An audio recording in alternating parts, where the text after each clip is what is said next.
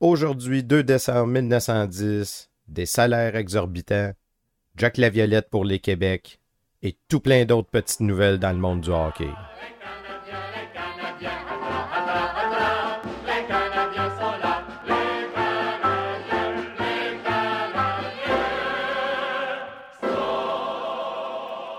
Bonjour à toutes et à tous, bienvenue à la revue de presse du Canadien de Montréal du 2 décembre 1910, une présentation de Raconte-moi mes ancêtres. On se souvient que Lalonde n'a toujours pas signé en date du 1er décembre. Mais non seulement le club athlétique canadien n'a toujours pas réussi à signer Lalonde, il n'a tout simplement pas encore signé de joueur. Une des raisons, la presse du 2 décembre les joueurs exigent des salaires exorbitants. Le club athlétique canadien n'a encore engagé personne. Il a fait des offres et attend les réponses à ses propositions. Contrairement à ce qu'annonçait hier soir un de nos confrères, Jack Laviolette n'a pas signé de contrat avec le club athlétique canadien. Nous pouvons ajouter qu'il n'en signera pas s'il persiste avec ses prétentions. Ni le club athlétique canadien, ni les Wanderers n'ont aucun joueur d'engagé. George Kennedy et M. Adolphe Lecourt ont fait des offres à une vingtaine de joueurs, mais plusieurs de ces derniers paraissent s'estimer au poids de l'or et demandent des salaires exorbitants. Newsy Lalonde exige 1600 dollars pour la saison et Jack Laviolette dit qu'il ne jouera pas pour un sou de moins que 1500 dollars. Or, le club athlétique canadien ne veut pas et ne peut pas payer ses salaires, convaincu qu'il terminerait la saison avec un fort déficit. Le club athlétique canadien est conduit d'après des principes d'affaires sérieuses. Le directeur gérant doit sauvegarder les intérêts des actionnaires et ne peut payer le prix fantaisiste que demandent certains joueurs.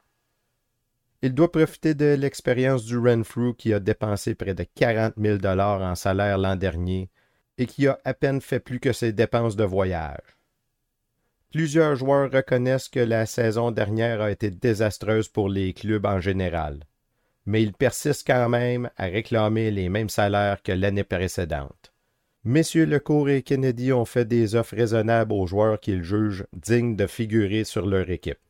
C'est maintenant à ces derniers de décider s'ils acceptent ou rejettent les propositions de ces messieurs on peut être sûr que le club ne paiera pas les salaires demandés par Lalonde et La Violette. Il se passera plutôt de ces hommes. La Violette est parti hier soir pour Valleyfield où il fera la chasse au canard. Il aura le temps de réfléchir. Le public pourra donc juger maintenant qui des joueurs ou du club a raison. Parlant du public, on a ici une lettre euh, justement d'un des lecteurs de la presse qui nous dit Montréal, 30 novembre 1910. Monsieur le rédacteur du sport, la presse Montréal PQ. Je vous écris ces quelques lignes pour vous donner mon opinion sur les joueurs qui, selon moi, seraient les plus aptes à remporter le championnat de hockey cet hiver.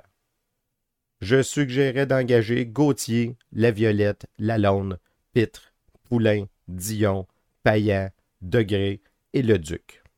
Monsieur Ernest Paul Junior. Quelques jours plus tard, lundi le 5 décembre, dans le journal Le Canada. Jack Laviolette est parti pour Québec samedi. Le fait que l'équipe de la vieille capitale renferme plus d'un joueur amateur permettra au club de se payer le luxe d'une coupe d'étoiles à même les 5000 dollars. Il n'y aurait rien de miraculeux de voir Jack porter les couleurs de Québec. Sinon, aux dernières nouvelles, la Lalonde pencherait pour Renfrew.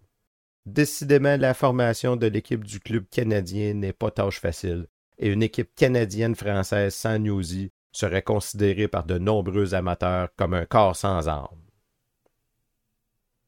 Ceci met fin à la balado d'aujourd'hui. Si vous avez aimé, n'hésitez pas à en parler à vos amis. Dans les prochains jours, un grave accident va arriver à Jack. On se revoit donc dans quelques jours pour la revue de presse du Canadien de Montréal du 9 décembre 1910.